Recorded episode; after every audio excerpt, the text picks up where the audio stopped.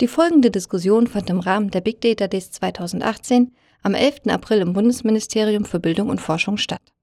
Sprecherinnen und Sprecher sind Frau Prof. Dr. Annette Weisbecker vom Fraunhofer Institut für Arbeitswirtschaft und Organisation IAO, Herr Prof. Dr. Christoph Weinhardt vom FZI Forschungszentrum Informatik, Herr Prof. Dr. Peter Dabrock von der Friedrich-Alexander-Universität Erlangen-Nürnberg und Frau Marit Hansen, Landesbeauftragte für Datenschutz Schleswig-Holstein.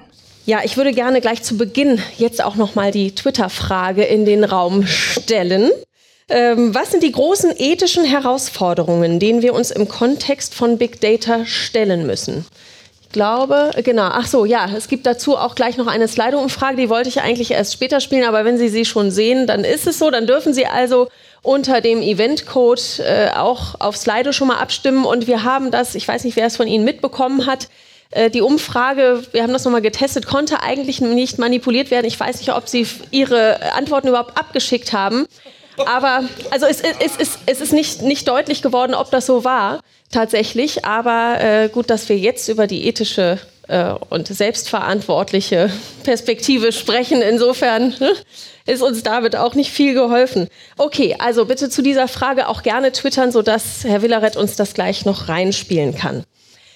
Herr Darbock, Sie haben ja eben schon ganz viel auch über Verantwortung gesprochen und ähm, ich habe das den Tag über auch äh, immer wieder auf Twitter verfolgt. Ähm, die Wirtschaftswoche hat, glaube ich, den äh, Mark Zuckerberg inzwischen einen reumütigen Sünder genannt und er hat riesige Fehler eingeräumt, die gesamte Verantwortung also auf sich genommen. Äh, es ist so ein bisschen die Frage, liegt die Verantwortung tatsächlich bei ihm? Frau Hansen, ich ähm, würde gerne von Ihnen wissen, wer muss denn überhaupt die Verantwortung tatsächlich übernehmen für das Handeln und die Entscheidungen auf Big Data basierenden Programmen und Maschinen? Herr Dabrock hat da einiges gesagt. Ich würde gerne Ihre Perspektive dazu hören. Also wir, ich komme von der, von der Datenschutzbehörde und wir gucken dann hauptsächlich nach datenschutzrechtlicher Verantwortung. Und derjenige, der diese Datenverarbeitung, die dazu notwendig ist, veranlasst, das bedeutet nicht, dass man es selbst programmiert hat, der die bei sich einbindet zum Beispiel, der die Mittel ausgewählt hat für die Verarbeitung, die üblicherweise für einen gewissen Zweck ist. Und wenn der Zweck ist, ich nehme, was ich habe und guck mal, was draus kommt, ist kein guter Zweck aus unserer Sicht, aber trotzdem die Verantwortung würde sich so weit erstrecken. Das bedeutet, wenn jemand sich äh, Facebook-Dienste äh, nutzt, dann ist das auch etwas, wofür die Person Verantwortung hat und müsste dann erstmal bei Facebook selbst abfragen, was macht ihr damit? Facebook hat bis jetzt solche Auskünfte verweigert. Facebook selbst hat in diesem Fall ja die Daten erstens gehabt, zweitens verarbeitet, drittens die Schnittstellen bereitgestellt. Dafür ist Facebook verantwortlich. Facebook ist auch verantwortlich für das, was sie unterlassen haben. Fand ich sehr schön, dass sie es eben betont haben. Nämlich für viel Kritikpunkte, die in den vergangenen, ich muss schon sagen, Jahrzehnten, also mindestens seit zehn Jahren dort gelandet sind dass etwas passiert ist in einigen Bereichen, zum Beispiel diese äh, ähm, Selbstmorderkennung, das ist wiederum etwas, was ich doch denke, mehr kommerzielle Interessen hat. Es ist nämlich reputationsschädigend für Facebook, wenn, was damals passiert war, ein Selbstmord von einer Frau, von einem Mädchen gefilmt worden ist. Ich glaube, eine 14-jährige. 43 Minuten lang ist das Video. Das stand zwei Wochen auf Facebook, wurde nicht rausgenommen. Ähm, daraufhin wurde dies erst entwickelt. Das war also nicht Gutmenschentum, muss man ja auch nicht verlangen. Ähm, aber es rechnet sich. Es rechnet sich für Facebook, Bilder zu analysieren und damit natürlich auch möglicherweise das Wissen zu haben, ach, Sie sind selbstmordgefährdet. Ich habe da mal die tolle Supermedizin, die kostet nur 1000 Euro, darf ich Sie bewerben? Also das wäre unethisch, wenn man diese Information nutzt. Ich habe das nicht gesehen, dass Facebook gesagt hätte, diese Information, die Sie meinen, aus dem Selbstmorderkenner zu generieren, dass die nicht für Werbung genutzt wird. Hätte ich eigentlich im selben Schwung erwartet, dass das Psychoprofil garantiert nicht verwendet wird, habe ich nicht gesehen. Aber das bedeutet, wenn man es betont hätte, man verwendet es nicht, hätte man wahrscheinlich erst das Gedankenmodell aufgemacht. Bei mir ist es ständig präsent, bei anderen nicht. Facebook kann aber nicht sagen, dass sie diese Information noch nie gehört haben. Und soweit ja, natürlich aber nicht Herr Zuckerberg alleine. Äh, viele sind dann auch mitverantwortlich und viele haben es auch dann nicht kontrolliert oder sich dessen bedient. Und natürlich hat auch Facebook recht. Sie sind insoweit auch ein kleines Opfer. Sie haben nicht erwartet, dass sie jetzt in diesem Punkt reinfallen. Aber äh, diese Ausrede äh, wird wahrscheinlich nicht lange Bestand haben. Hm. Also gerade wenn man an, an diese Selbstmordgeschichten äh, denkt, es gibt sicherlich auch den einen oder anderen, der dann argumentiert. Entschuldigung? Sie lieber von Suizid, also Selbstmord. Ja, okay. Also, äh, Suizid statt Selbstmord. Ähm, gibt es sicherlich den einen oder anderen, der mit dem Germanwings-Absturz äh, dann wiederum argumentiert. Also es gibt für jeden Aspekt ein Pro und Contra. Frau Weisbecker, wie ähm, ist es aus Ihrer Forschungssicht? Äh, wie können Privatpersonen, Wissenschaftler und Firmen verantwortungsbewusst mit den Daten umgehen? Also ich glaube, die Verantwortung liegt zum einen bei jedem Einzelnen. Fangen wir mal bei dem Nutzer an, der natürlich schon auch überlegen muss, wie geht er mit seinen Daten um. Aber um seine informationelle Selbststeuerung eben auch machen zu können, muss, kann man ihn natürlich auch unterstützen, also auch technologisch unterstützen. Sie hatten es angesprochen, ihm Hilfe geben, wo gibt er denn seine Daten gerade hin, wo können Verknüpfungen entstehen und auch ihn in die Lage zu versetzen, dass er seine digitalen Identitäten kontrollieren kann. Und natürlich auch Leitlinien, die wir heute Morgen ja schon angesprochen hatten. Der zweite Punkt ist natürlich auch bei den Applikationen schon überlegen, wie kann man die entsprechend sicher machen. Privacy by Design äh, wäre hier eben ein Stichwort. Auch überlegen, ob man ethische Gesichtspunkte da eben schon mit berücksichtigt. Sie hatten ja einige angesprochen. Es gibt ja schon seit über 20 Jahren auch den Kodex für Softwareentwickler, äh, der auf diese äh, Seiten abzielt. Und für die Unternehmen hat Herr Lukas ja heute Morgen angesprochen, die ähm, guten Richtlinien des Kaufmanns, also auch Aufrichtigkeit, Vertrauen, spielt sich natürlich auch als Unternehmensgut nachher wieder. Und Ethik kann ja natürlich auch ein Unique Selling Point sein, zu sagen, unsere Applikationen erfüllen diese Anforderungen. Mhm. Ähm, Professor Weinhardt, das sind alles Dinge, die Professor Weißbecker gerade angesprochen hat, die ja in der Praxis auch schon so durchgesetzt werden. Können Sie ein bisschen aus den Projekten erzählen, aus der Smart Data Begleitforschung erzählen, was Sie da erleben? Ja, interessanterweise ist es vielleicht so zu berichten, dass in technischen Fragen die Projekte oft gar nicht so nah beieinander waren. Es ging mhm. Big Data oder Smart Data in unserem Fall. Aber in den Fragen und den Fragestellungen bezüglich der gesellschaftlichen Akzeptanz, auch hin zu Geschäftsmodellen, da waren die Projektteilnehmer oft sehr, sehr nah beieinander. Also sie haben alle mit den gleichen Problemen gekämpft und so weiter. Wir hatten dann einen Punkt nur aufzugreifen in dem Kontext, eine extra Veranstaltung dann mal organisiert zu dem Themenbereich Corporate Digital Responsibility. Das geht eigentlich in diese Richtung, dass sich eben durch eine Selbstverpflichtung die Unternehmen, Anbieter von Applikationen und Softwareentwickler ähm, bereit erklären, bestimmte Standards einzuhalten oder bestimmten Normen zu genügen mit ihren Applikationen. Ich glaube auch, dass das ein sehr, sehr guter Weg ist und wahrscheinlich wesentlich effektiver und vor allen Dingen auch schneller natürlich wäre, ähm, das umzusetzen, als tatsächliche Regulierung zu betreiben. Gerade weil Regulierung einen langen Vorlauf hat, vielleicht dann auch mal daneben schießt. In diesem Kontext, glaube ich, kann man sehr branchenspezifisch Unternehmen diese Vorschläge machen, mehr oder weniger sich damit zu committen. Und wir als Verbraucher oder Endnutzer sollten dann auf sowas auch tatsächlich reagieren. Wir kennen es ja so ein bisschen aus dem Lebensmittelbereich oder anderen Gütern, Fairtrade-Produkte, Bioprodukte und ähnliches, da kennen wir das ja schon so ein bisschen. So eine Zertifizierung wäre sicher ganz hilfreich und ein wichtiger Schritt vielleicht in Richtung auch Verantwortung und dann auch Vertrauen. Weil ich da jetzt so eine leise Kritik fast rausgehört habe, muss ich jetzt mal auf die Datenschutzgrundverordnung zu sprechen kommen und Sie zu, zu fragen, Frau Hansen, ist es für Sie mehr Fluch oder Segen? Das werden wir bald wissen. Also mein, mein persönlicher Fluch ist, dass wir das Ganze vollziehen müssen und wir sind nicht besser ausgestattet worden, also bis jetzt nicht. Und äh, das ist natürlich ein Problem. Ähm, ich weiß noch nicht, wie es dann wirklich geht. Ansonsten sehe ich aber viele Hebel zum Besseren und wahrscheinlich war auch gar nicht mehr jetzt rauszuhandeln. Die, das Ziel Harmonisierung in Europa jetzt mal wirklich das unterstütze ich auf jeden Fall und das hätte es wahrscheinlich nicht anders gegeben. Also die Richtlinie von 95 hatte dasselbe Ziel und es ist, ja, es hat das genau versagt. Das, das ist nichts, nichts geworden. Also jetzt ein neuer Startpunkt. Trotzdem les, liest es jeder Mitgliedstaat so, als würde sich eigentlich, kulturell ist es ja wahrscheinlich auch so, gar nichts ändern. Dass die Deutschen weiter die Videoüberwachung besonders sensibel finden, wie auch andere Sensoriküberwachung. Das ist in Großbritannien, ob die noch eine Rolle spielen, werden wir sehen, aber auch Irland, äh, noch nicht unbedingt so äh, angekommen oder wird gar nicht problematisiert. Äh, es, gibt also viele Fälle, wo wir dann alles neu verhandeln müssen. Das ist sehr aufwendig. Äh, auf der anderen Seite kann es vielleicht auch unter neuen Bedingungen verhandelt werden, zum Beispiel Data Protection by Design, der eingebaute Datenschutz und der Standard, die Standardvoreinstellung datenschutzkonform. Die haben, glaube ich, extreme Macht. Es steht eine ganze Menge drin in der Grundverordnung, da steht da, unter folgenden Bedingungen berücksichtigt mal bitte eins bis vier und so. Dann, dann denkt man, wollen sie es denn vielleicht doch nicht, dass man es macht? Aber bei dem, den Voreinstellungen, da steht es nicht drin. Man muss die datenschutzfreundlichen Voreinstellungen machen. Das ist ein riesiger Hebel. Und ich bin sehr gespannt. Es wird noch nicht ein dickes Bußgeld deswegen geben, weil das sehr schwierig ist, das jeweils sich anzugucken und zu entscheiden, ist das der richtige Default? Gibt es einen anderen, der auch gut ist oder so? Aber bei der Technikentwicklung, und das ist auch die Sache, die Spaß macht, die zur Zertifizierung beiträgt, die uns erstmal ein Fundament verschafft, wo es nämlich gerade mangelt. Wir haben ein, in, im Sicherheitsbereich kein gutes Fundament, im Datenschutzbereich, im Technikbereich kein gutes Fundament, äh, dass das erstmal langsam wahrscheinlich, aber sichtbar mit Schritten aufgeräumt wird. Hätte es alles früher geben können. Im alten BDSG steht so ein Paragraph 3a schon drin.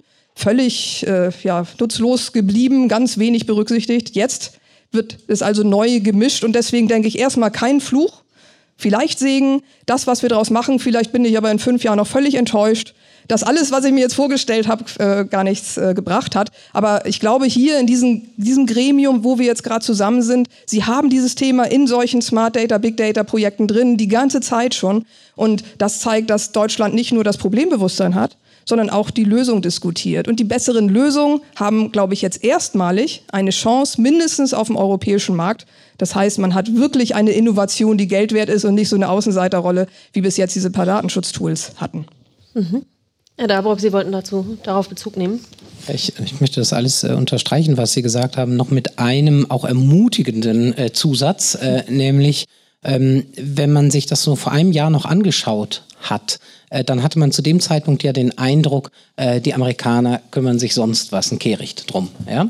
Ähm, und was sich in den letzten Monaten getan hat, dass tatsächlich ähm, vermutlich auch wieder aus schnöden ökonomischen Gründen, das ist mir aber auch relativ egal, ähm, die gesagt haben, ähm, drei, vier unterschiedlichen Einstellungen nach Kontinent rechnet sich ökonomisch nicht. Insbesondere dann, wenn, äh, das, wenn alle Daten zur Mustererkennung genutzt werden sollen. Ähm, und dann äh, eben, da sehe ich sofort schon den Chaos Computer Club oder sonst jemanden, äh, der dann hier der Wiener äh, Bursche da, der dann wieder Musterprozess ähm, sozusagen anstrebt, dass dann eben doch äh, in, im großen Datentopf europäische Daten mit eingegangen sind und dann kommt es vielleicht zu der Klage. Und das ist tatsächlich ein, einer der Hebel gewesen, äh, wo auch die amerikanischen Firmen gesagt haben, das ist zu saftig. Und dass dann tatsächlich ähm, die GAFA-Firmen äh, und auch Zuckerberg jetzt in der Kongressanhörung noch mal deutlicher als in dem Interview vor einer Woche, ähm, dass diese Standards die Zielperspektive sind. Muss natürlich immer noch ein bisschen diplomatisch sein, ist klar. Aber das zeigt uns Europäern, dass wir nicht komplett untergehen äh, in ähm, dem großen Kampf China äh, gegen ähm, Amerika, sondern dass wir einen Unique Selling Point haben, der, wenn unsere Welt eine durchtransformierte digitale sein wird, äh, von einer solchen Wichtigkeit ist, dass er eben auch Menschen in anderen Kontinenten überzeugt manche vielleicht aus ökonomischen Gründen, aber es sickert dann trotzdem kulturell ein, ähm, dass das, äh, finde ich, ein enorm ermutigendes Zeichen für Datenentwicklung äh, in Europa ist. Und das, finde ich, muss man wirklich äh, konstruktiv aufgreifen und nicht immer nur sagen, wir müssen Leveling Down betreiben und wer ganz unten ist, das ist derjenige, der am besten fährt. Mhm. Jetzt haben wir uns gerade auf das Thema Datenschutz ein bisschen spezialisiert. Wir haben diese Umfrage laufen und ich würde bitten, mal einmal zu schauen, wie diese Slido-Umfrage im Moment aussieht und wo die Antworten im Moment stehen. Können wir äh, Ergebnisse dazu bekommen? Ist das möglich? An die Wand zu spielen? Ja, ich glaube, ah, wunderbar. Ja, der Schutz privater Daten. Okay, da sind wir also tatsächlich ähm, ja, haben wir so aufgerufen, 40 Prozent ethische Fragen, 23 kommen wir auch gleich zu Veränderungen. Ich hätte es nicht gesagt übrigens. Ne? Ich wäre nicht bei Schutz privater Daten als Hauptthema gewesen, mhm. aber das ist vielleicht auch das, was wir eben den ganzen Tag machen. Ich sehe eher die Probleme bei den Dingen, die noch gar nicht richtig angegangen sind. Wenn man nämlich ein bisschen anonymisiert hat, Datenschutz eingebaut hat, was darf man dann damit machen? Aus Datenschützersicht eine ganze Menge. Aber ist das ethisch immer so gut? Da diese Diskussion hat gerade erst angefangen mit der Post beispielsweise. Das äh, finde ich sehr schön, dass Sie da gerade drauf kommen. Eine Frage, die mir wirklich unter den Nägeln brennt, Herr Nabrock. Ähm, Sie sind als Theologe angetreten. Und, und mir kommt tatsächlich doch immer die Frage, und ich glaube, dass es viele Menschen bewegt, die Medizin, gerade die Medizin des Gesundheitswesens, ist ein Themenfeld, was, äh, wenn wir an die Möglichkeiten des endlosen Lebens oder der Verlängerung des Lebens denken, doch extrem ethisch gegen das von Gott geschenkte Leben geht. Und dass diese beiden Aspekte kollidieren doch ganz extrem. Wie geht Ihnen das als Theologe? Fühlen Sie einen inneren Konflikt? Ähm, also, ähm, ich glaube ja, äh, also natürlich ist mir der Glaube, ist mir die theologische Reflexion wichtig, aber auch gerade in meinem Amt als Vorsitzender des Ethikrates bemühe ich mich, ähm, äh, ethische Ansätze so zu formulieren, dass sie nicht nur einer jetzt aus gesellschaftlicher Perspektive betrachtet Sondergruppensemantik angehören, sondern äh, dass sie tatsächlich so allgemein formuliert sind, äh, dass sie äh, zur Förderung des öffentlichen Vernunftgebrauchs beitragen. Und ich bin da tatsächlich der Auffassung, dass es bestimmte ähm, kulturelle Traditionen im Christentum gibt, die aber übersetzt werden können und auch übersetzt werden müssen, die einen Beitrag für die Kultur bieten. Beispielsweise jetzt bei, bei Ihrer Frage ähm, die Reflexion auf die eigene Endlichkeit. Ähm, das kann man äh, nun als ähm, die ähm, große existenzielle Kränkung des Menschen begreifen, man kann aber auch Endlichkeit als eine Chance begreifen. Und das muss man jetzt so verstehen, dass man das nicht wiederum als so eine üble Opium fürs Volk äh, Predigt rüberbringt. Ich meine, jeder von uns, der liebe Menschen verloren hat, äh, der empfindet das als einen Schlag äh, ins Gesicht, wenn da irgendwie, äh, äh, ich sag mal, so eine äh, pseudo-vertröstende Predigt von der Endlichkeit kommt. Das kann es nicht sein. Ähm, aber, das ist, aber die umgekehrte Vorstellung zu sagen, möchte ich ewig leben? Also ich muss sagen, nein. Ähm, ich glaube, es gibt zwischen dem ewig leben wollen und einer äh, Begrenztheit, wo man dann tatsächlich auch sagt, das ist eine Formulierung des, ähm, äh, aus, aus der alttestamentlichen Tradition, man ist lebenssatt gestorben ja? und kann dann lassen. Äh, das scheint mir doch zwischen diesen zwei Extremen Abbruch totale Verletzung und, ähm, äh, und ewig leben wollen. Ähm, ein, eine nüchterne Perspektive, ich nenne es äh, sozusagen ähm, eine Perspektive versöhnter Endlichkeit. Ja, das scheint mir etwas zu sein, wo es sich lohnt, kulturell dafür zu werben. Und ehrlich gesagt, ich denke auch ein bisschen an meine Kinder äh, natürlich, äh, also dass die einfach auch die Welt irgendwann gestalten wollen und da nicht irgendwann die alten Opas alle sitzen äh, und es immer noch besser wissen und immer noch an der Macht sind und so etwas, ja. Mhm. Sondern das ist doch, finde ich, auch ein sinnvolles Element des Lebens, dass, dass man den Boden bereitet, dass man, jetzt würde ich sagen, so Gott will, äh, man ernten kann und dass man dann aber auch irgendwann lassen darf, würde ich sagen. Und dafür würde ich sagen, ist Medizin ein wichtiges Mittel, uns deutlich zu machen, ähm, dass wir natürlich auch individuell und gesellschaftlich wollen, dass wir nicht an Dingen das Leben verlieren, von denen man heute sagen kann, Mensch, das lässt sich doch heilen.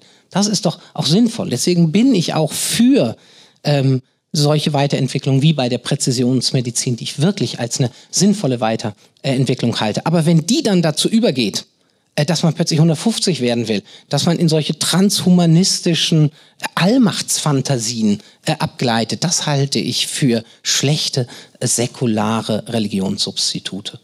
Mhm. Geht es Ihnen auch so? Haben Sie auch Fragen, die Ihnen dazu oder den, ja, bitteschön, hier vorne. Ja, Günter Tauer von der Firma TBS. Wir sind im Bereich KI tätig oder AI. Ähm, meine Frage geht dahin, ähm, das Thema schwappt mittlerweile von China auch nach Deutschland rüber, Social Scoring. Und wir haben auch sowas wie Open Schufa, eine Initiative, die ich super finde, vielleicht auch zu bekannt machen, openschufa.de. Und äh, ich habe dann nochmal nachgeblättert.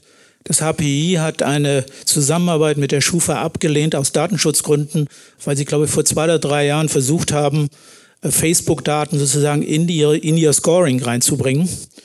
Und ähm, die haben es abgelehnt.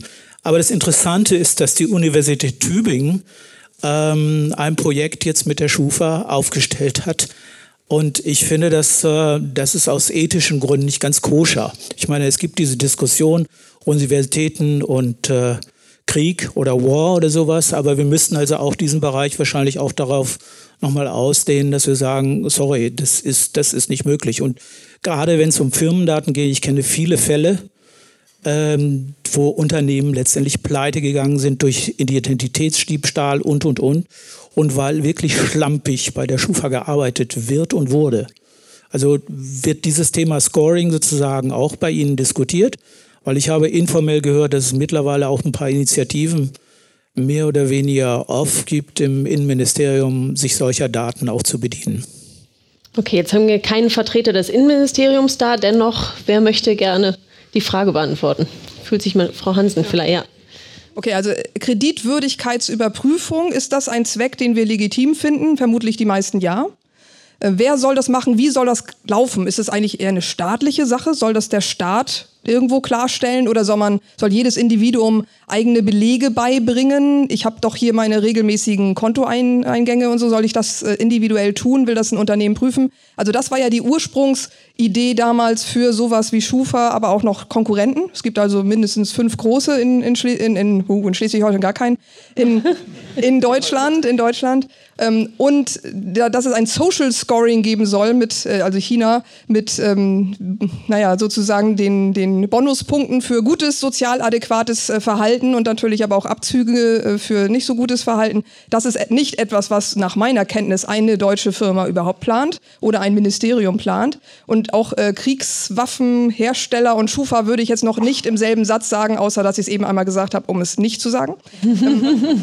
Nein, also das, da, da gibt es schon, da gibt's eine ganze Menge Regeln. Trotzdem haben Sie aber recht mit, was ist denn daran transparent? Ist das denn wirklich schon nachvollziehbar? Ist das, warum braucht man denn Open Schufa? Warum ist das denn eine Initiative? Weil bis jetzt ein Gericht entschieden hat, dass bestimmte Informationen nicht herausgegeben werden. Auf einer Basis einer Formulierung, die identisch von der Richtlinie damals 95 immer noch identisch in der Grundverordnung steht. Die Logik darüber soll informiert werden und daraus schöpfen wir hier immer bei der Algorithmendiskussion nicht unbedingt Offenlegung des Quellcodes, darum geht es ja oft gar nicht, um Verstehen von bestimmten Auswirkungen ob immer Input, Output oder so, aber jedenfalls, worauf basiert die Entscheidung? Das war, glaube ich, auch heute hier alles äh, unstrittig. Und äh, da gibt es zwar mehr Regeln in Deutschland als in anderen EU-Staaten, zum Beispiel, dass der Wohnort nicht maßgeblich dazu beitragen darf. Und so viel ich weiß, hält sich Schufa daran, nicht wie andere Konkurrenten. Ähm, trotzdem weiß man, weiß man als äh, normales, normaler Mensch erstmal nicht viel darüber und auch die Aufsichtsbehörden wissen nicht alles. Deswegen, Sie haben recht, dass das ein Thema ist, was angegangen wird. Schufa würde ich aber jetzt nicht in die erste Reihe stellen, als die machen alles falsch. Ähm, und ich bin auch gar nicht zuständig, könnte dazu jetzt gar nichts sagen. Aber es gibt tatsächlich immer mehr Daten, die dann auch genommen werden, um irgendwas zu scoren. Ob das jetzt Kreditwürdigkeit ist oder eben ähm, vielleicht eben äh, sowas wie Ges Gesundheitswesen. Sind sie es denn wert, dass sie die drei Jahre extra kriegen? Wir könnten ihre, ihre Krankheit heilen, aber das wäre teuer. Wollen wir das denn? Das kann auch auf einem Scoring basieren. Und dann sind es natürlich, oder Berufsausbildung. Dürfen Sie denn Pilot werden, wenn Sie vielleicht äh, nachher den Beruf nur zehn Jahre ausüben können? Ist uns zu teuer. Also wie geht man mit sowas um? Das sind Entscheidungen, die doch auf den, das Individuum sehr stark wirken. Und selbst wenn nachher ähm, hundertprozentige äh, korrekte Daten verwendet würden, das sind Prognoseentscheidungen. Man weiß eben nicht, ob jemand dann stirbt oder wie lange er lebt, ob er bestimmte Eigenschaften entwickelt der, äh, oder nicht, bis hin zu dem Predictive Policing, ob sie gleich ein, eine kriminelle Handlung begehen oder nicht. Zum Glück kann das keiner wissen. Aber ansonsten äh, auf sich auf sowas zu verlassen und das als Entscheidung ähm, einfach erstmal zu akzeptieren und selbst, wenn das keine automatisierte Entscheidung ist, sondern der Sachbearbeiter muss jetzt lange argumentieren, warum er nicht es so macht, wie das Computerprogramm ihm vorgeschlagen hat. Das ist ein Incentive in die falsche Richtung, ein Bias, eine Verzerrung. Und das denke ich, da darf es nicht hingehen. Chinesische Verhältnisse sehe ich noch ganz, ganz, ganz lange nicht in Europa, ein Glück. Aber dass es woanders akzeptiert wird, ist schon für uns eigentlich der Hammer. Mhm. Das ist gut. Ich kann dem eigentlich nur beipflichten. Auch wir haben sogar Gespräche geführt, auch mit der Schufa. Ähm, und ich finde es ein ganz gutes Zeichen, dass die sich jetzt darum kümmern. Das ist jetzt einfach auch wirklich angesagt, dieses Thema. Die haben übrigens auch durchaus ähm, oder hinterfragen die Zukunft vor dem Hintergrund von Blockchains und Identität und so weiter. Das ist ein ganz spannendes Thema für die. Von daher beschäftigen sie sich damit und ich glaube schon im richtigen Sinn und ich sehe das genauso wie Sie. Also Angst, was in China passiert, müssen wir, glaube ich, nicht haben. Aber ob ich gleich kriminell wäre oder nur mein Digital Twin, das haben wir noch nicht überlegt. Mal schauen, ob wir das rausbekommen. Aber das ist zum Beispiel auch so eine Frage. Inwieweit vertrauen wir eigentlich diesen Systemen, die wir letztlich doch modellieren und irgendwie immer abstrahieren von der Realität? Und das ist auch so eine Frage, die in dem Kontext, glaube ich, ganz gut passt. Das ist natürlich jetzt eine andere mhm. Baustelle, aber das ist auch etwas, wo wir auch ethisch uns überlegen müssen, ähm, was machen wir eigentlich mit diesen Digital Twins? Mhm. Ja. Gibt es weitere Fragen dazu? Und ja, hier vorne bitte. Ähm, mein Problem ist ein Stück weit auch in der Diskussion des Datenschutzes, dass Ah, wir mal ausgegangen sind davon, dass der, Staat, der Datenschutz ja ein Bürgerrecht war, ein Schutzrecht äh, des Bürgers vor dem Staat. Und das halte ich für die eigentliche Fehlentwicklung im Moment, dass sich unsere Datenschützer nicht mehr um den Datenschutz auf dieser Basis kümmern, sondern um Facebook, wo ich nie war. Unverändert trägt mich also die Datenspeicherung, die Vorratsdatenspeicherung mehr auf als Facebook. Und der nächste Punkt ist, warum kommt dieses Misstrauen? German Angst ist ein paar Mal gesagt worden. Weil wir mehrere Vertrauensbrüche hatten. Ich erinnere mal an die Maut. Mautdaten werden nicht zweckentfremdet, so wie wir sie heute finden im polizeilichen Bereich. Oder was vielleicht für den Ethikmann interessant ist in der Ethikkommission, wir haben in Deutschland unverändert kein Forschungsgeheimnis. Ich war mal ein paar Jahre im Bundestag für Forschungspolitik zuständig. Es war nicht möglich, aus der Paranoia, jetzt sage ich deutsche Angst, des Innenministeriums ein Forschungsgeheimnis zu verankern, weil möglicherweise irgendein Krimineller in einem Projekt drin ist, das dann nicht ausgewertet werden kann unter Gesichtspunkten der Sicherheit. Also das halte ich für die zentrale Frage. Wenn wir über Big Data reden, Big Data reden, welche Daten schützen wir vor Missbrauch? Nicht vor Herrn Zuckerberg, dem kann ich mich irgendwie noch entziehen, mit einigermaßen Vernunft und Glück und am PC mit Fähigkeiten. Aber einem deutschen Staat, der ganz generell alle Daten abgreift und wir wissen nicht, was er künftig abzugreifen beabsichtigt oder einem europäischen Staat oder einem chinesischen Staat, wie auch immer. Dem misstraue ich mehr und ich denke, daher kommt das Misstrauen, dass das Vertrauen in die ordnungsgemäßen Umgänge mit Daten seitens unserer staatlichen Behörden in den letzten Jahren massiv beschädigt worden ist und daher kommt die Skepsis. Mhm. Okay, ja, Herr Dabrock, mit der Ethikmann, Herr Dabrock möchte gerne dazu Stellung nehmen. Genau, ja, ja.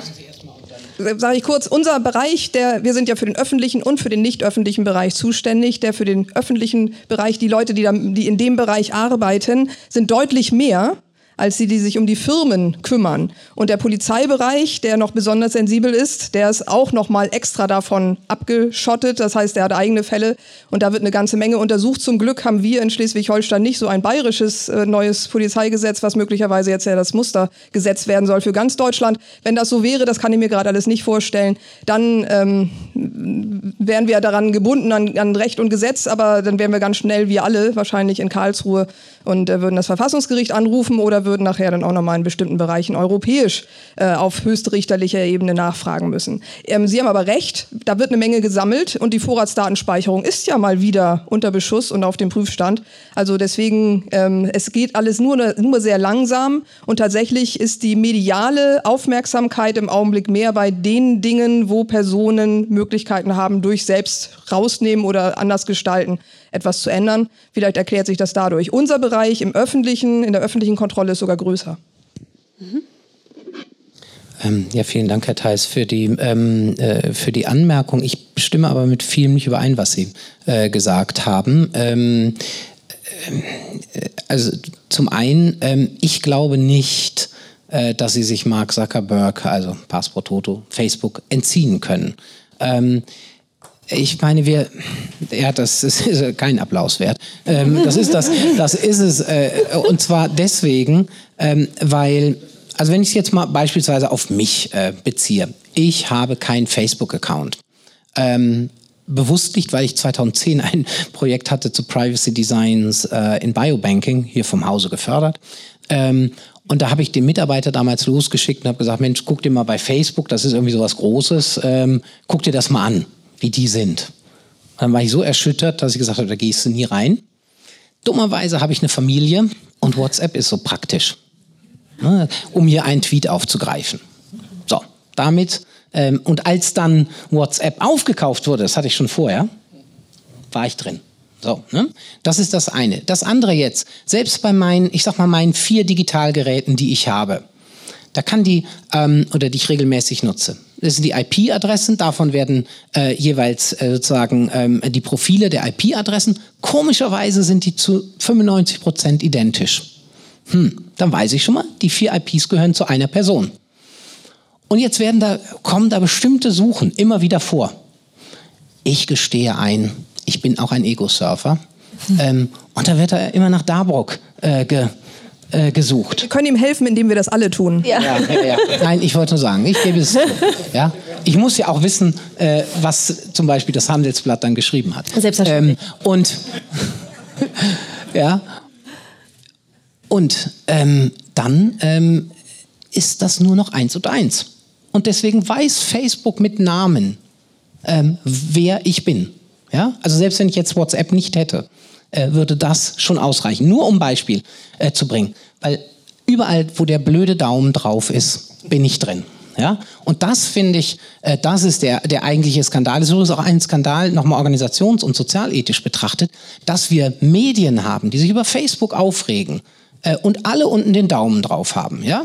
Ähm, und diese Komplizenschaft im System, ähm, das zumindest mal, Stichwort Ehrlichkeit, wieder aufzudecken, ja, das wäre beispielsweise ein erheblicher Beitrag, um die sozialethische Debatte äh, ein bisschen ehrlicher äh, voranzutreiben. Und damit komme ich zu einem weiteren Punkt, auch einen Tweet nochmal aufgreifen. Am Ende geht es immer nur um Menschenrechte. Und ich will ganz ehrlich sagen, um Gleichheit und Gerechtigkeit. Ja, genau darum geht es. Weil genau diese großen äh, Grundwerte immer wieder neu herausgefordert werden und immer neu äh, durchbuchstabiert werden müssen. Unter den Bedingungen von Big Data ähm, ist die Frage oder ist die Formulierung, die Würde des Menschen ist unantastbar, hinübergesetzt in die Formulierung, äh, die Würde des Menschen ist nicht granularisierbar. Ja? Wäre sozusagen eine äh, weitere äh, Formulierung, bei der man sagt, ja, es geht immer nur um Menschenwürde, um Menschenrechte. Jawohl. Aber wir müssen gucken, wo sie jeweils äh, herausgefordert wird. Und das ähm, äh, ist ähm, eben sozusagen einer der Punkte, Stichwort letzte Punkt, Algorithmen aufdecken zu äh, sozusagen Ehrenrettung von äh, Frau Barley, mh, die also sich ein bisschen angesprochen fühlen konnte durch meinen äh, Kommentar äh, im mhm. Handelsblatt, äh, darf ich sagen, dass sie mir gesagt hat, dass sie genau das gemeint habe, wie Sie es gerade so schön erklärt haben. Mhm. Äh, dass es also nicht um den Quellcode gegangen sei, sondern genau um die Kriterien, die dahinter liegen. Und wenn das so gemeint war, dann waren Frau Barley und ich doch gar nicht so weit auseinander. Ähm, okay. Aber jedenfalls äh, sieht man das dann äh, doch auch äh, sozusagen lernende Systeme, Stichwort hier der Plattform, ähm, doch auch äh, im menschlichen Bereich äh, auch sind. Das wollen wir doch auch positiv ja. festhalten. Ne? Also wir wollen Frau Bali ihre Kompetenz nicht absprechen. Letzte Frage an äh, Frau ähm, Weisbecker und Herrn Weinhardt zum Thema Misstrauen. Haben Sie aus praktischer und aus forschungsrelevanter Sicht Angst, dass vielleicht äh, Bürger, Konsumenten irgendwann mal aus dieser Angst heraus wirklich ähm, Daten blockieren, abschalten und dass sie dadurch wirklich Innovationsverluste äh, erleiden? Ich glaube, es war vorhin Professor Beigel, der gesagt hatte, ein bisschen mehr Daten sind manchmal wichtiger als der tollste Algorithmus. ähm, ich würde das bezweifeln, dass das tatsächlich passiert. Mit unseren Studierenden, wenn ich frage, ist euch klar, dass ihr mit Daten bezahlt und habt ihr damit ein Problem? Und wer damit ein Problem hat, dann sind es höchstens 10 Prozent, die die Hand heben. Mhm. Ich glaube, dass die jüngere Generation viel früher und viel selbstverständlicher damit umgeht hoffentlich dann auch eine gewisse Souveränität sich aneignet, vielleicht nicht durch Programmieren, wie Sie gesagt haben, sondern durch eine vernünftige Bildung und äh, Generalausbildung. Ähm, ich glaube nicht, dass der Fall eintreten wird. Ähm, aber Tatsache ist natürlich, wenn das geschehen würde, wenn es tatsächlich ähm, irgendwie alle alles ausschalten, aber es wird einfach nicht passieren. Auch Facebook wird sicher nicht ausgeschaltet, dann könnte sowas passieren. Aber davor habe ich eigentlich gar keine Angst. Mhm. Also würde ich genauso sehen, wenn man auch sieht, viel ist ja bewusst, was sie bei Facebook machen, also dass sie Daten rausgeben und tun es trotzdem. Es gab ja jetzt ganz viele Interviews, äh, überall schalten sie, gehen sie jetzt aus Facebook raus und alle haben gesagt, oder der Großteil, nee, weil es gibt halt viele Dinge, die man doch tun möchte. Ich muss auch sagen, die Leute müssen sich aber bewusst sein, was sie tun und auch diese Transparenz muss da sein. Wir haben das eben diskutiert, auch Richtung Algorithmen. Wie funktioniert das? Was passiert denn überhaupt mit meinen Daten? Und da muss man sagen, äh, dass die Datenschutzgrundverordnung auch einen Vorteil hat. Viele beschäftigen sich jetzt damit, mit dieser Fragestellung und sind auch sensibilisiert. Was dann daraus wird, ist nochmal die andere Sache. Aber ich denke, das muss man natürlich auch mal sehen. Der Einzelne und auch die Unternehmen beschäftigen sich schon mal damit und äh, sind sich dem Problem bewusst. Mhm. Ich wollte vielleicht noch anführen, wenn es die letzte Chance ist, was zu sagen. Ähm, Ziemlich. Dass man gerade auch zum Beispiel das Informatikstudium in meinen Augen viel mehr anreichern muss mit diesen Nebenfächern. Also wirklich sozialethische Fächer, auch Wirtschaftswissenschaften, auch Politologie, auch ähm, Psychologie. Ich glaube, es ist einfach zu eng, dieses Informatikstudium. Und die können sowieso nicht alles lernen im Informatikstudium, spezialisieren sich, aber sie sollten sich mindestens auf eine oder zwei Fächer nebenher auch konzentrieren, um da überhaupt mitreden zu können. Das ist halt wirklich nicht so einfach aus der ganz rein technischen Sicht, sich dann mit diesen Fragen auseinanderzusetzen. Ja, das ist ja das, was Sie sagt mit dem Autofahren und dem Mechaniker-Dasein. Ne? Es braucht nicht immer alles, aber tatsächlich zumindest ein gewisses Grundlagenwissen. Und wenn wir davon ausgehen, dass viele schon ein gewisses Grundlagenwissen haben, dann liegen wir, glaube ich, auch gerade hier in Berlin oftmals falsch. Das ist zumindest etwas, was ich aus vielen Diskussionen in den letzten Monaten mitgenommen habe. Wir bewegen uns hier oft in einem Mikrokosmos. Franzi, Sie wollten aber auch noch was sagen. Ich fand auf der Folie vorhin noch gut die verwundbaren Gruppen. Es kam ja vor, sowohl Kinder, Jugendliche, dass die dann noch nicht überall mit, mitwirken sollen, wobei nach meiner Überzeugung die Kompetenz bei einigen sehr viel mehr ausgeprägt ist als bei welchen über 18. Ähm, aber auch da, dass sie nicht automatisch alles lernen. Also was im Augenblick Informatikunterricht an der Schule ist, wenn es das dann gibt, ist eigentlich, äh, hier kannst du Word benutzen. Und nicht mal, da gibt's hinter irgendwelche Konzepte. Ich wäre dafür, Programmieren zu lernen, nicht damit man eine Programmiersprache rauf und runter kann und das Semikolon an die richtige Stelle setzt, sondern damit man einmal versteht, dass es etwas ist, wenn man einmal einen Fehler macht, dann bedeutet das, dass alles falsch ist. Und wenn wir deswegen auch beim Auto, wenn wir beim selbstfahrenden Auto jetzt schon in bestimmte Dilemmata reinrennen, die wir vorher lösen können, nicht weil jemand jetzt Lust hat, immer dieses eine Thema noch, äh, das ist, das ist, das ist Fun für die Leute, das werden die immer tun, aber äh, wenn, wenn man das schon ausschließen kann, weil das dann doch etwas ist, war möglicherweise doch mit einem, mit einer Zeile Code äh, zwei Millionen auf einmal sterben, dann hätte man das natürlich beherrschen sollen. Also diese Wirksamkeit oder auch Selbstbezüglichkeiten, die Schönheit da drin, die ist jedenfalls für die meisten doch leichter zu verstehen, so ein bisschen als wenn man mathematische Formeln lernt. Mathematik hatten sie uns ja noch zugestanden. Ähm, und, und, mein Sohn würde Bibel und Goethe tauschen gegen alles mit Informatik. Aber ähm, aber, aber, aber er, kann, er könnte auch an meiner Stelle jetzt hier sitzen und äh, er leidet sehr darunter, dass er unter einer, von einer Datenschützerin aufgezogen wird, weil ihm so viele Risiken offenbar sind. Aber auch die Lösung. Ich kann mich auch voll bei ihm beraten lassen, wenn ich die neueste Datenschutztechnik nicht kenne. Genau, also da, da sehe ich viel. Aber die verwundbaren Gruppen, da wollte ich eigentlich drauf hinaus. Sagen wir mal, 10 Prozent unserer Bevölkerung äh, hat eben nicht Daten, die sie jetzt richtig schön verkaufen können, außer vielleicht einmal mit Schufa, ich bin übrigens nicht kreditwürdig. Das eine Bit dann, und dann, dann sind sie eben, dann kriegen sie nicht mehr vorher diese Sachen zugesandt. Also das, das sind alles Dinge, wo tatsächlich die einzige Information ist, ich will mit dem nicht handeln. Und äh, das ist im wirtschaftlichen Bereich sehr viel wert, einmal. Aber dann nicht etwas, wo man dauernd nochmal neu ähm, seine Daten zur Verfügung stellen kann, während andere äh, nie und nimmer ihre Daten gegen Geld eintauschen würden. Also ich will doch nicht fünf, äh, fünf Euro Rabatt haben, wenn ich jetzt meine Gesundheit, meine Gesundheitsakte bereitstelle. Das würde ich niemals tun ähm, wenn, äh, bestimmte, wenn es für bestimmte Leute bedeutet, mehr Geld zu haben, damit sie einmal ihre Kinder ins Kino einladen können, könnte das da mal passieren. Aber wie schützt man die Verwundbaren? Weil die vielleicht nicht wissen, dass sie eigentlich nicht mitmachen sollten. Oder es ist eigentlich auch egal, denn wer nicht mitmacht, der äh, spielt möglicherweise auch keine Rolle. Die Modelle werden nämlich auf, den, auf der Basis gebaut, von denen die mitmachen. Und das wird dann übergestülpt auf alle anderen. Das heißt, das sind nochmal ganz andere Fragen. Der Selbst Schützer, der, der denkt, er weiß, wie es geht, der hat möglicherweise gar nichts davon. Und deswegen ist auch jeder, der mitmacht, hier einer, der gleichzeitig etwas ähm, verursacht, also sagen wir wie Passivrauchen. Mein Sohn sagt, ich soll sowas immer sagen. Wie es wie Datenschutz ist, wie Passivrauchen.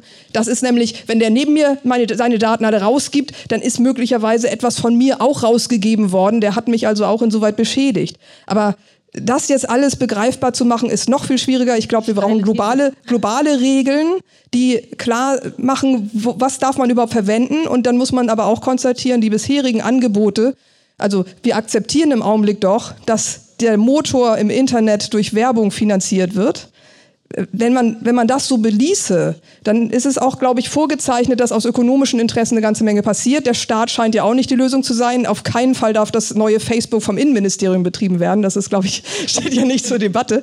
Ähm, aber äh, was sind denn die Lösungen, die eigentlich funktionieren? Dezentralisierung zum Beispiel. Wie kann man sich schützen gegen die Plattform? Ich zahle gerne an Facebook, aber Facebook sieht keine meiner Daten, keinen Kontakt im Klartext. Beispielsweise sowas. Ich zahle für den den Service. Oder ich will mitmachen mit meinen Krankheitsdaten, weil das etwas für mich bringt oder mein Gemeinwohlverständnis zum Ausdruck bringt. Ich glaube nämlich, da haben wir sehr viel, die bereit sind, mit Einwilligung tatsächlich ihre Daten dann herzugeben für zweckgebundene Dinge, nicht damit nachher die äh, Tatortspuren dagegen abgeglichen werden.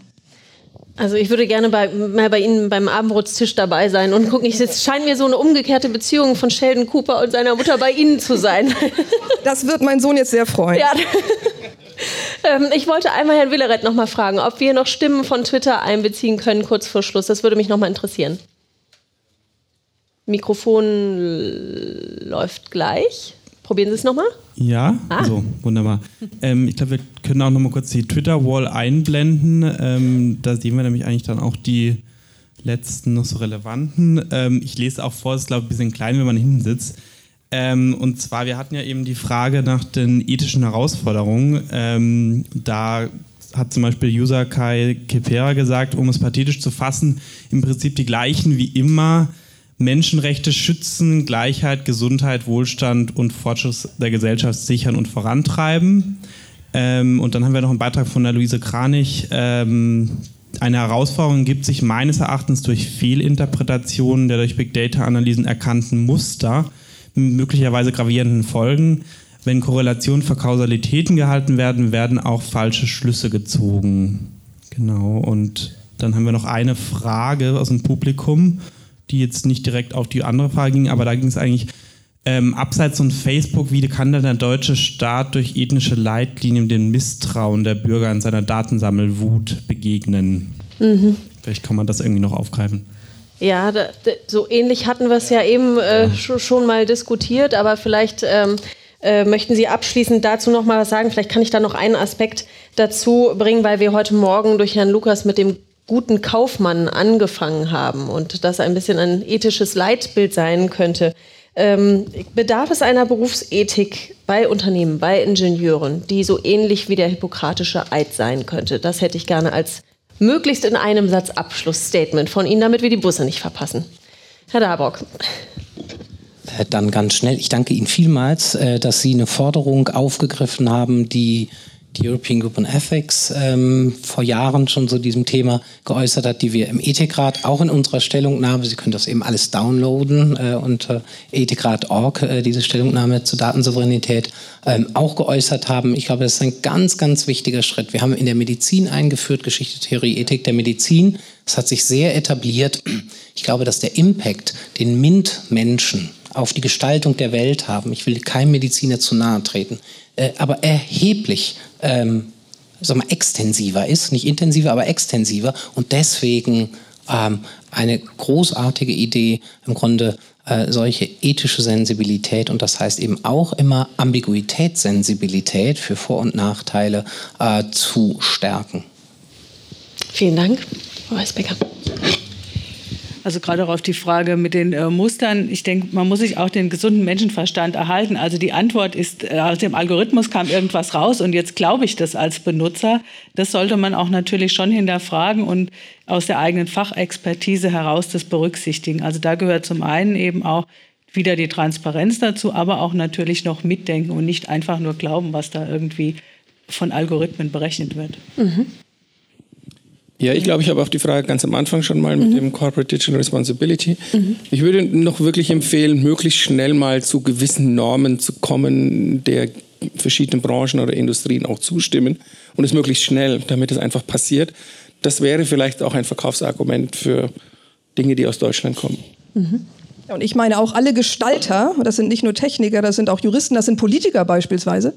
Alle Gestalter sollten wissen, was für Neben- oder Seiteneffekte es gibt, ähm, was jeweils passieren kann und nicht nur ihre Metrik, ich muss schnell publizieren oder ich muss schnell dieses Gesetz mal auf die Beine stellen, nicht nur das in den Vordergrund stellen. Dass es dabei nicht zu langsam sein sollte, ist auch klar. Deswegen brauchen wir einen interdisziplinären Diskurs, damit man erstmal versteht, wie andere reden, wie andere denken ich selbst arbeite in einem Projekt vom Forum Privatheit, auch gefördert vom BMBF, mit neun anderen Disziplinen zusammen. Es ist sehr anstrengend, aber nach dem ersten Jahr haben wir uns eingeschwungen, wir können jetzt miteinander. Und ich denke, auch im Ethikrat wird man wahrscheinlich einige solche Effekte haben. Ansonsten für Informatiker speziell machen wir schon seit 20 Jahren auch Vorlesungen aus dem Datenschutzrecht und der Datenschutztechnik. Und auch wenn man die technischen Dinge wiederum Gesetzgeber, Juristen oder anderen Gestaltern ans Herz legt, dann kommt man erst auf neue Lösungen, die nämlich vorher vielleicht gar nicht in der naiven Offline ist Online oder andersrum äh, Idee gar nicht zur Verfügung standen. Ganz, ganz herzlichen Dank an Sie vier. Ähm, ich denke, wir werden heute Abend noch ein paar Aspekte von dieser Diskussion mit in den Netzwerkabend nehmen. Tausend Dank sind mit erstmal entlassen.